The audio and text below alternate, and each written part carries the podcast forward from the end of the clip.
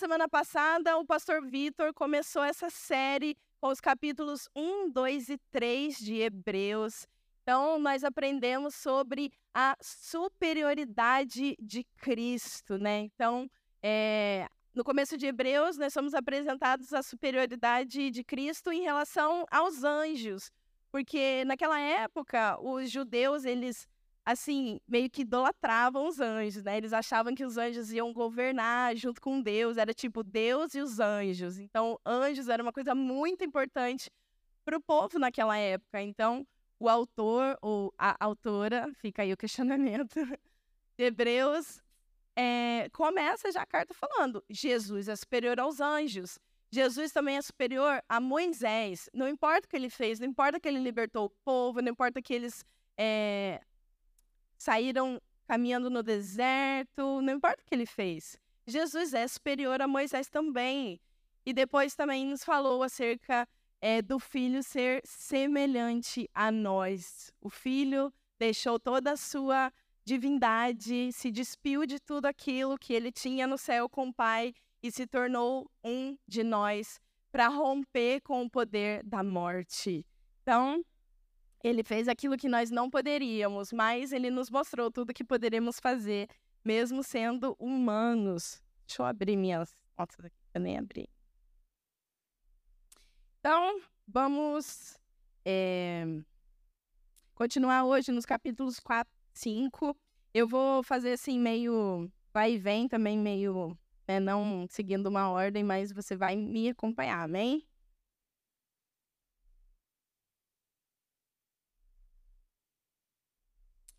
Deixa eu beber uma água, me preparar.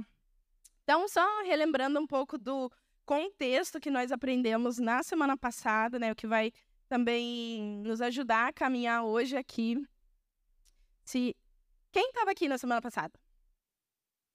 Gente, muita gente, muito bom. Então, continuem vindo todas é, as séries, todos os dias, todas as quintas-feiras. Quinta é dia de crente estar em casa, de estar na igreja, amém?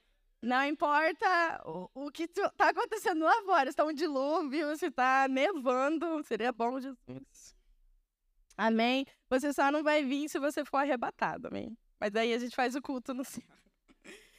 Bom, lembrando um pouco do contexto dessa carta, né? Que isso vai nos guiar daqui para frente. Essa carta foi escrita para judeus cristãos. Então, foram judeus que receberam a mensagem da cruz e se converteram. Então, deixaram para trás os seus antigos ritos, as suas tradições, é, todos os sacrifícios que eles faziam, eles deixaram isso para trás e começaram então uma nova caminhada. Mas, junto com isso, eles começaram a sofrer muita perseguição, muita pressão, onde eles estavam, né? Porque ainda naquela época o cristianismo não era visto como uma religião separada. Era visto como tipo um braço do judaísmo meio deformado, assim, meio tipo não judaísmo muito puro, meio assim bagunçado. Então eles não entendiam muito assim o que que era cristão. Eles não eram conhecidos dessa forma, né? Então, o, esses judeus cristãos, eles começaram a é, sofrer muita perseguição, muita pressão para, tipo, para com isso, sai dessa vida, abandona essa nova coisa aí que vocês estão fazendo, essa pessoa aí que surgiu, mas morreu. Então, tipo, mais um fator ainda que de, deixou eles meio confusos, assim, foi o fato de Jesus ter morrido e não ter sido aceito como um Messias. Então, isso, assim, tipo, eu acho que eles pensavam assim, gente, será que a gente tá seguindo a pessoa certa?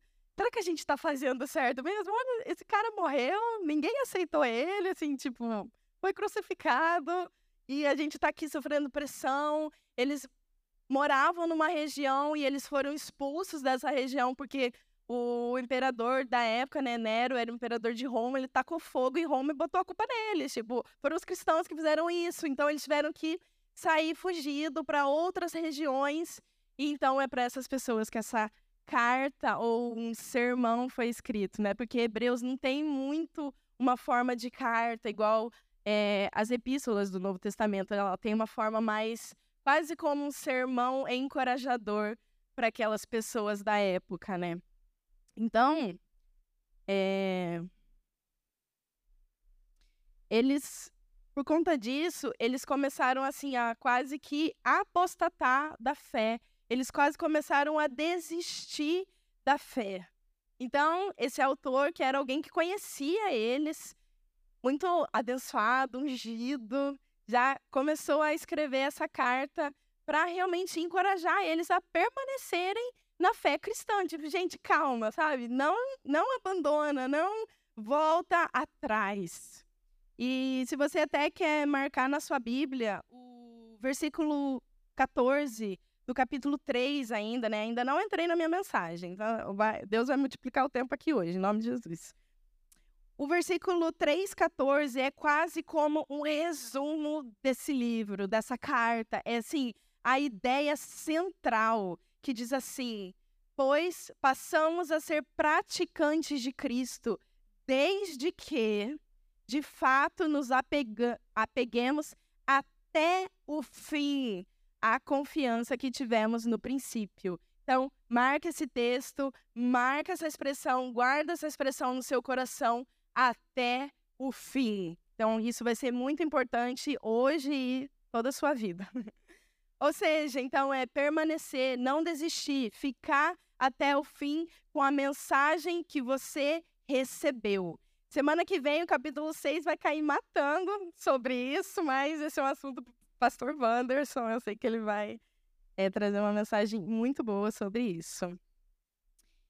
E semelhante a isso, nós até lemos em outras passagens na Bíblia que dizem: não sejam como é, crianças inconstantes, levadas de um lado para o outro, como ondas no mar, por qualquer vento de doutrina, sabe? A Bíblia inteira, vários lugares, nos instrui a cresça na sua fé, se alimente, permaneça, aprenda, tenha relacionamento com o Espírito Santo, tenha relacionamento com o Senhor. Não dependa do seu pastor. Vai, ora, leia sua Bíblia.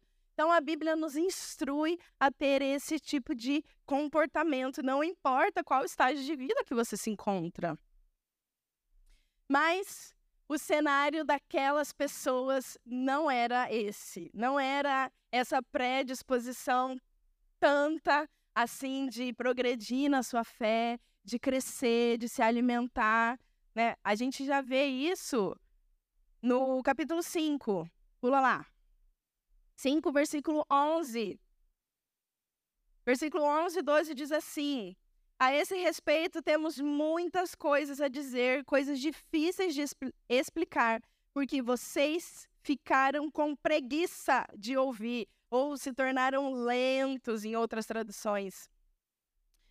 Pois, quando já deviam ser mestres, levando em conta o tempo decorrido, vocês têm novamente necessidade de alguém que lhes ensine quais são os princípios elementares dos oráculos de Deus ou princípios da fé Passaram a ter necessidade de leite e não de alimento sólido. Ora, todo aquele que se alimenta de leite é inexperiente na palavra da justiça, porque é criança. Mas o alimento sólido é para os adultos, para aqueles que, pela prática, têm as suas faculdades exercitadas para discernir não somente o bem, mas também o mal. Então, aqui com esse trechinho, a gente percebe que o autor conhecia aquelas pessoas era um grupo certo de pessoas. Não era só um grupo aleatório de cristãos perdidos no mundo, fugindo da perseguição. Era um grupo que o autor conhecia e que eles conheciam o autor também. Eles conheciam Timóteo. Então, eram pessoas assim, ele conhecia, ele sabia com quem que ele estava falando. E então o autor ou a autora fica aí questionamento a gente nunca vai saber, né? Quem escreveu, só na glória a gente vai saber quem. Acho que vai ser a primeira pergunta que a gente vai querer responder lá. Tá? Não sei. Quem escreveu Hebreus, né? É, então o autor começou já a perceber nessas pessoas um comportamento de estagnação. Estagnação, falei certo, né? Estagnação. na sua fé. Então eles não estavam avançando na fé deles e isso gera apostasia. Então o autor começou a ver, hum, não tá dando, essas pessoas vão desistir da fé, vão apostatar, vão meter o pé delas, vão querer voltar para o judaísmo, né? É... E o que, que é isso, né? O que, que é essa apostasia que ele estava falando? Ele estava falando de pessoas que experimentaram a fé, experimentaram os poderes da era vindoura, como ele fala em outras traduções, e experimentaram o poder que existia, mas porque elas não têm raízes aqui, elas vão embora. Elas querem procurar outra coisa, outra coisa que alimente lá fora. Então, isso é alguém que é apostata da fé, alguém que provou, mas não quis. Alguém que provou e quis ir embora deliberadamente. Então, depois de ler o capítulo 4, e quando você chega nessa parte, foi o que eu pensei assim, parece até que você encontra meio que uma crítica do autor para essas pessoas, tipo, vocês ainda são como crianças na fé, vocês não sabem nem as coisas alimentares e vocês estão querendo ir um, de um lado para o outro, assim, querendo viajar na maionese, tipo assim, só faltou um me poupe, né, gente? Tipo, vamos aprender ainda as coisas, vamos estudar, discernir aqui, depois vocês podem fazer suas escolhas, né? Mas eles nem ainda eram é, fundamentados na, nos princípios da fé e eles já estavam querendo é, apostatar da fé. A gente vai entender isso no capítulo 4, quando a gente chegar lá, né? Mas eu creio que esse autor desse livro era assim como um pastor para eles e amavelmente usou seu cajado para tipo, venham cá, benditos de meu pai, Venham, voltem. Preste atenção no que eu tenho para dizer. O aprisco é um lugar bom, é um lugar de cuidado. Então, é um lugar de proteção. Não é à toa que ele existe, né? Então, agora a gente vai entrar no assunto que eles estavam discutindo tanto aqui é, no capítulo 4. Já abre a sua Bíblia comigo no capítulo 4. Vamos, então, é, olhar para o que o autor estava falando, assim, né? O que, que tinha tanta necessidade de discutir aqui, né? Quais eram os princípios da fé que precisavam ser discutidos, né? Capítulo 4, a partir do versículo 1. Eu vou pular alguns, né, para dar tempo.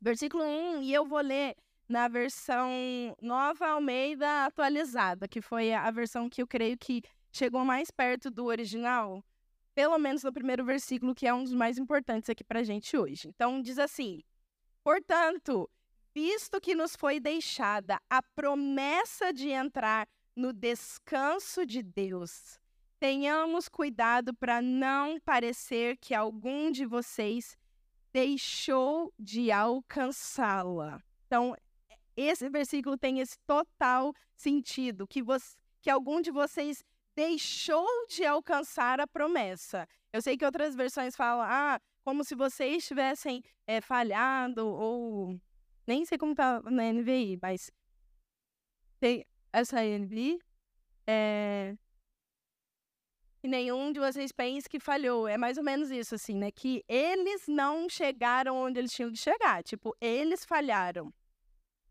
Versículo 2.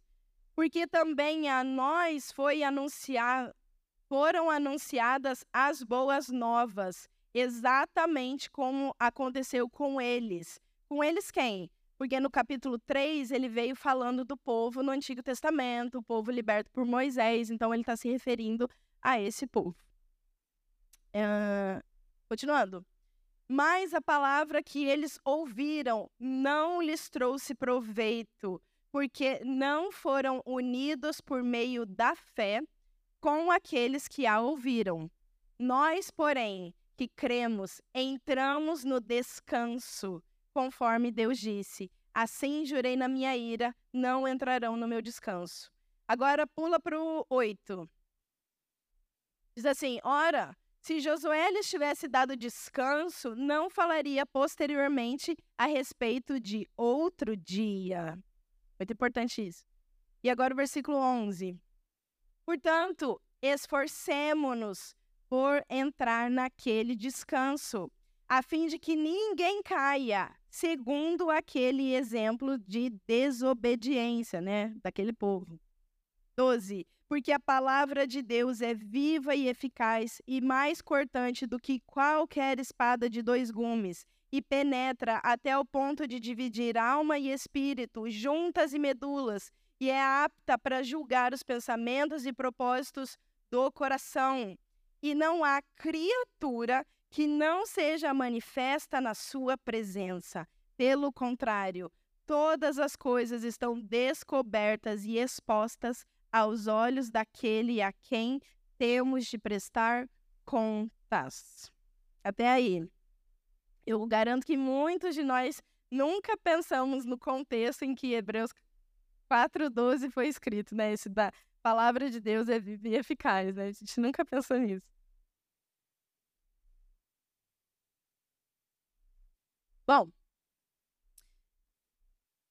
aqui no texto do capítulo 4, o autor está chamando a atenção dos seu, seus leitores para o fato de que eles não vão encontrar descanso voltando para o velho, voltando para as suas antigas práticas. Não vão encontrar descanso senão em Cristo. Não existe outro lugar. Qualquer semelhança com a sua situação não é mera coincidência, tá bom? Então, fica aí no seu lugar refletindo sobre isso. A palavra utilizada no grego aqui para descanso significa de uma forma é, metafórica a bênção celestial que Deus prometeu aos participantes em Cristo que perseverarem até o fim após as provas e tribulações terrenas. Então não é a tribulação, é provas e tribulações terrenas, porque em nome de Jesus vamos ser arrebatados antes da tribulação. Então o descanso aqui, ele se refere aqui nesse texto é salvação. Foi isso que ele quis dizer aqui. Ele quis dizer que essas pessoas não encontrariam salvação em nenhum outro, né? Você só vai encontrar em Cristo, né? A salvação ou a garantia de uma vida eterna ao lado de Deus. Isso você só encontra em Cristo. Não tem outro meio, não tem outro caminho, não tem outra pessoa, não tem outra forma de encontrar salvação senão por Cristo. Amém?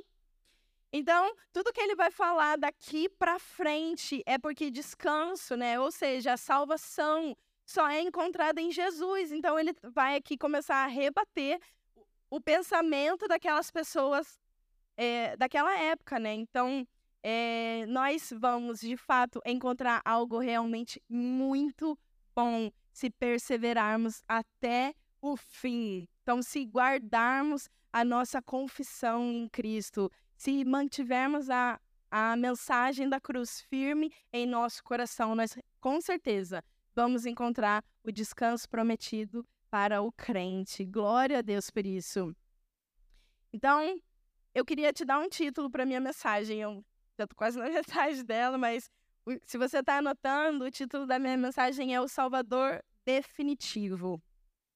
Então, o autor, aqui nesse texto, ele estava ciente do tempo é, difícil que aquelas pessoas estavam passando. Ele sabia que é, elas estavam sendo perseguidas, que elas tiveram que sair das suas casas, que elas tiveram que ir para outro lugar. Ele sabia de tudo que elas estavam passando, sabia da pressão que estava sobre elas para é, desistirem de serem cristãs, né? Ele sabia. Então, o que ele quis é, fazer aqui foi escrever para elas no intuito de animá-las, de trazer uma palavra de descanso. Então, é, quando você está nessa situação, uma situação caótica, tudo que você quer é consolo, é descanso, é saber que no final as coisas vão dar certo, é saber que você pode, que você tem com quem contar, que você tem onde descansar, que você pode encontrar isso. Então, ele sabia que elas queriam encontrar isso, né? Então, só que elas queriam encontrar isso voltando para o que elas já conheciam. Elas achavam que voltando para o judaísmo, elas iriam encontrar descanso, que voltando para suas antigas práticas, voltando para suas tradições, elas iriam encontrar porque aquilo era é, comum para elas, era, era, foi de onde elas vieram, então aquilo era assim doméstico para ela, sabe? Era confortável, era aquele quentinho no coração. Então ele sabia que elas tinham isso no seu coração, que elas é, achavam que elas iam encontrar aquele lugar, né? Mas. E ele começa a dar vários exemplos. Por exemplo, Se Josué tivesse trazido descanso para as pessoas naquela época, né, pelas suas palavras, por aquilo que ele fez, né, é, levando o povo para a terra prometida, né, uma terra que, que emanava leite, mel, uma terra de abundância, onde os frutos eram imensos. Se tivesse havido descanso naquela época, Deus não teria falado muito tempo depois ainda sobre um tempo de descanso. Teria sido definitivo, aquele teria sido definitivo. Mas nós encontramos aqui em Hebreus muitas é, referências do Antigo Testamento falando sobre isso. E até nós lemos aqui, né, essa passagem que diz: Assim jurei na minha ira, não entrarão no meu descanso. Isso foi dito por Davi no Salmo 95. Eu vou ler rapidinho para você. E, é, Salmo 95, 6 diz assim: Venham, adoremos e prostremo-nos, ajoelhemos diante do Senhor que nos criou. Ele é o nosso Deus e nós somos povo do seu pasto. Que lindo isso, né? E ovelhas de sua mão. Hoje, se ouvirem a sua voz, não endureçam o coração como em Meribá, como naquele dia em Massá, no deserto, quando os pais de vocês me tentaram, pondo-me à prova, apesar de terem visto as minhas obras. Durante 40 anos estive irritado com essa geração e disse: Esse é um povo que gosta de se desviar. Eles não conhecem os meus caminhos, por isso jurei na minha ira. Eles não entrarão no meu descanso. Mas o mais importante aqui desse Salmo 95 é quando ele diz: Hoje, se ouvirem a sua voz. Então, existe um tempo chamado hoje para que todo aquele que ouvir a voz de Deus não endureça o coração como as pessoas naquela época. Não seja um povo obstinado, não seja um povo rebelde, desobediente, mas procure é, se arrepender dos seus pecados. Procure, então, o Salvador. Esse tempo é o hoje. Não pensar que, ah, outro dia, semana que vem, amanhã, mês, ano que vem é hoje. Esse tempo é o hoje. Então, o autor de Hebreus também quis enfatizar muito isso. Se hoje ouvirem a voz de Deus. Não. Olha, o versículo 7 diz assim: de novo, determina certo dia, hoje, falado por Davi, muito tempo depois de Josué, segundo antes tinha declarado: hoje, se ouvirem a sua voz, não endureçam o coração. Então, possuir Canaã foi apenas uma sombra do descanso eterno e não a completude dele. Foi só um gostinho do que eles podiam provar, do que nós hoje podemos provar em Cristo Jesus. Glória a Deus por isso. Então, se Canaã era bom, amém, o céu vai ser muito melhor. Em Cristo, Jesus vai ser muito melhor. Se Josué foi um bom líder para eles, Jesus é muito melhor.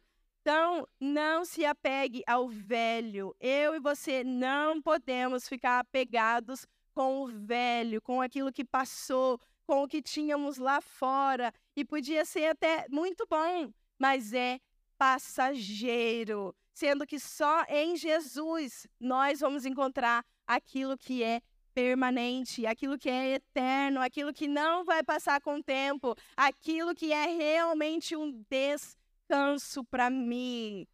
O que é passageiro não oferece um descanso é, eterno, um descanso consistente, mas é passageiro, como, próprio, como o adjetivo que nós usamos aqui.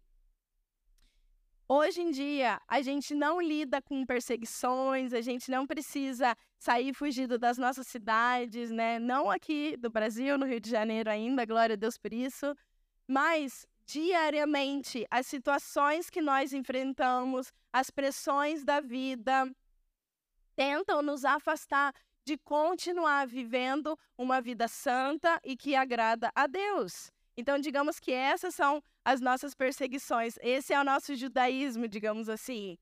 Voltar para um lugar sem isso é o nosso judaísmo, é aquilo que nós desejamos. Porque muitas vezes, aqui dentro, as regras, né, como alguns dizem por aí, impostas, parecem difíceis demais de cumprir. Os limites daquilo que eu posso fazer são pequenos demais. Não dá para mim são muito limitados. e de repente a vida lá fora me parece mais agradável, mais confortável, mais maleável, mais atrativa. Por isso que eu pedi para você grifar aí na sua Bíblia, quando diz naquele, no versículo 3. É, foi no 3,14. Permanece até o fim. É aquele que permanece até o fim. Acho que é por isso que nós não somos é, levados para o céu logo que a gente aceita Jesus. Porque a vida aqui na terra ainda, a vida cristã aqui na terra, ainda prova o nosso caráter, ainda vai provar a nossa fé. Porque quantos desistem dela? Quantos não querem saber? Quantos apostatam da fé, como a gente está vendo aqui? Isso foi escrito há milhares de anos atrás, milhares não, dois mil anos atrás, mas nunca poderia ser tão atual. Quantas pessoas não permanecem naquilo que elas aprenderam? Tantas pessoas são ensinadas aqui dentro, mas escolhem procurar o que tem lá fora, o que era confortável, a vida que tinha no mundo, as amizades que tinha no mundo, como eu vivia lá no mundo. Ai, ou, às vezes, nem isso. Às vezes é até fácil permanecer aqui dentro quando lá fora não é muito atrativo. Quando você até desiste ou você não tinha uma vida muito boa lá fora, e você veio aqui para dentro e aqui você encontrou um bom lugar. Mas e quando aqui dentro também oferece talvez frustração? Quando aquela pessoa fez uma coisa que você achava que ela não deveria ter feito, fez diferente do que você achava que ela deveria ter feito. Quando o evento não é do jeito que você queria que ele tivesse sido. Quando o líder, um pastor, não fala com você do jeito que você queria que ele tivesse falado. Então, às vezes não é nem o que tem lá fora, mas é como você está olhando aqui para dentro. Então, como eu falei, né? Talvez a gente não tenha um judaísmo para voltar. Antigas práticas culturais que nem é, aquele povo tinha, né? Mas talvez o mundo lá fora ou o descontentamento aqui dentro pode ser o impulsionador para você buscar o descanso em outras coisas, em outros lugares, outras fontes. Mas eu quero te lembrar, como diz em Atos 4:2, não há salvação em nenhum outro, pois debaixo do céu não há nenhum outro nome dado aos homens pelo qual devemos ser salvos. É só em Cristo e nos seus mandamentos que encontramos salvação, e isso vai requerer entrega, vai requerer obediência, vai requerer eu me despir daquilo que eu acho certo, para viver aquilo que ele acha certo, para viver aquilo que Deus tem para nós. Por isso que tem tanto destaque em, nos, nesses textos que nós lemos, ele fala que é aquele que permanece fiel até o fim. Porque não é só você dizer sim uma vez, mas é você dizer sim todos os dias, o que às vezes não é fácil, mas com certeza vai nos levar até o descanso eterno e definitivo, o descanso verdadeiro, o descanso que está reservado para cada um de nós. Mas também não são só as suas palavras ou as suas atitudes que vão revelar é, aquilo que você pensa, né? Se o mundo lá fora tá bom ou não, se aqui dentro tá bom ou não, mas é aquilo que você traz no seu coração. Por isso que é, no capítulo 4:12 ele fala que a palavra é viva e eficaz, mais penetrante que qualquer espada de dois gumes, capaz de dividir alma e espírito. Ela sonda os pensamentos e os propósitos do coração. Ela julga aquilo que você traz no seu coração. Então, talvez as suas atitudes, o seu comportamento não demonstra que você quer ir embora daqui, que você quer correr daqui, ou que você está sendo insubmisso aos seus líderes, aos seus pastores, mas o que tem dentro do seu coração? Será que tem falta de submissão, falta de honra, falta de obediência? A palavra de Deus vai revelar isso. Ela é viva e ativa ela enxerga até aquilo que está no íntimo do seu coração. Com certeza, Jesus pensou em desistir. Não sei se ele pensou assim em desistir, mas ele, em algum momento, ele pesou o peso da cruz. Ele levou em consideração tudo aquilo que ele ia sofrer, toda a dor, mas ele escolheu permanecer. Ele escolheu ir até o fim. E como homem, ele não era um Deus aqui na terra. Ele sofreu tudo como nós também sofremos como um homem mortal. Mas ele se manteve fiel ao seu propósito e sem pecado cumpriu tudo aquilo que estava proposto para ele. Então ele nos prova que é possível. O versículo 14, é, do 4,14 diz assim: Tendo, pois, Jesus, o Filho de Deus, como grande sumo sacerdote, que adentrou os céus, conservemos, conservemos firmes a nossa confissão, porque não temos sumo sacerdote que não possa se compadecer das nossas fraquezas. Pelo contrário, ele foi tentado em todas as coisas, a nossa semelhança, mas sem pecado. Então, assim, o que eu e você precisamos fazer em momentos difíceis é nos achegar a Cristo. É aquele que sabe o que nós estamos passando. Ele sofreu tudo, ele foi tentado em tudo, assim como nós, mas ele não pecou.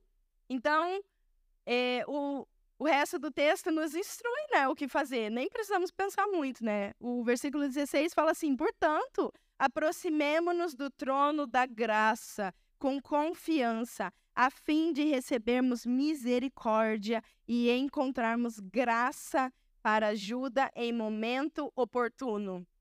Então, em uma situação de dificuldade, em uma situação de tentação, uma situação de quase pecado, você precisa ir até o trono da graça antes de cair, antes de querer desistir, antes de tomar uma decisão. É esse é o momento oportuno para você se achegar até o trono da graça. Jesus rompeu o véu e deixou o caminho livre. Nós podemos adentrar no Santo dos Santos em oração e pedir para Ele que nos ajude, pedir fortalecimento, pedir sabedoria, seja lá o que você precisa. Então, nós não estamos sem uma ajuda, não estamos sem alguém que entende o que nós estamos passando e sem alguém que possa nos ajudar. Então, eu preciso me lembrar todos os dias, porque todos os dias nós temos situações assim, né? Que um dia existiu um homem que enfrentou maiores e piores dores do que eu hoje, mas manteve-se firme, inabalável, sem pecado algum, para mostrar para mim e para você que é possível se manter firme. É possível se manter nessa vida aqui que ele propôs para gente. Eu não preciso procurar em outro lugar, eu não preciso procurar em outras pessoas, porque ele sozinho, ele me diz, ele me fala que é possível se manter firme, se manter puro, se manter santo, se manter digno do chamado que nós professamos. Só assim nós vamos conseguir entrar no descanso proposto. Está proposto para nós, foi uma promessa mas é aquele que se mantém firme até o fim. É esse que vai alcançar. Como eu posso ter certeza disso? Porque Jesus conseguiu. Simples assim. Mas, ainda assim, é... eu posso encontrar versículos na palavra que me dizem, né? Marcos 13, 13 diz: Aquele, porém, que permanecer até o fim será salvo. O mesmo texto encontra em Mateus 24, 13, e tudo isso num cenário caótico, num cenário aqui sim de tribulação. Mas Jesus falou para eles: aquele que se manter firme até o fim vai encontrar o descanso. Lucas 21, 19 diz: é perseverando que vocês obterão a vida. Então, se é necessário perseverar, porque vai acontecer provas, tribulações, é quase que uma promessa, né? No mundo tereis aflições. é aquele tipo de promessa que ninguém quer reivindicar o cumprimento, né? Mas, infelizmente, acontece, né? A vida do crente é assim. Então, como o autor esteve falando pro povo daquela carta naquele tempo, mas também fala ao nosso coração hoje. Eu sei que você está passando por um tempo difícil, eu sei que você tem provas, tribulações, dificuldades na sua vida, eu sei que tá pesado, mas o que a gente consegue extrair daqui é mantenha-se firme. vai dar certo. Mantenha até o fim a confiança que você depositou em Cristo desde o começo. Porque Cristo é o nosso sumo sacerdote, ele é, fez, é, levou todos os sacrifícios de forma definitiva. Não precisa mais ir sempre lá no, no templo levando o sacrifício dia após dia, como o povo naquela época. E o capítulo 1 ainda fala, depois de haver purificado todos os pecados, ele se assentou. Você presta atenção nisso? Ele se assentou. Quantas cadeiras tinha no tabernáculo? Nenhuma. Não tinha cadeiras no tabernáculo.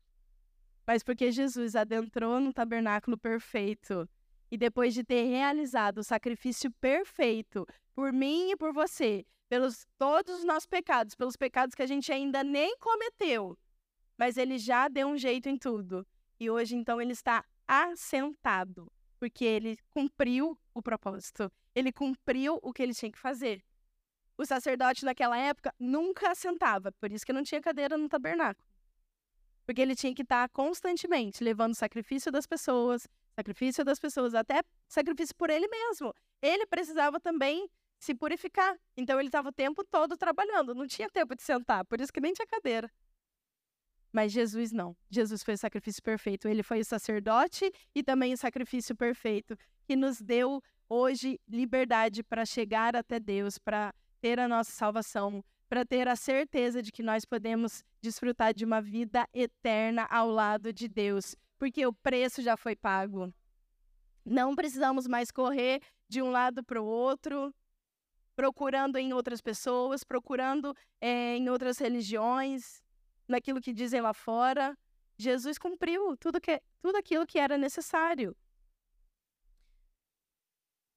Não é Moisés, não é Josué, não é ninguém desses que vai nos dar o descanso que precisamos, mas Jesus, aquele que sabe o que está acontecendo na sua vida.